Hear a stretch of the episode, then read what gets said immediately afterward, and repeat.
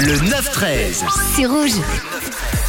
Le pourquoi on dit ça, c'est votre chronique. On pioche dans les expressions de la langue française. On essaye de découvrir leur origine et leur signification. Aujourd'hui, j'ai pioché dans mon livre d'expression, dans mon sac à expression, l'expression raconter des salades, qui signifie en gros raconter une histoire totalement fausse, totalement inventée. Et pour découvrir l'origine de cette euh, anecdote, de cette, de cette euh, expression, il faut se rendre au 19e siècle avec euh, cette expression qui fait référence aux salades des cuisinières.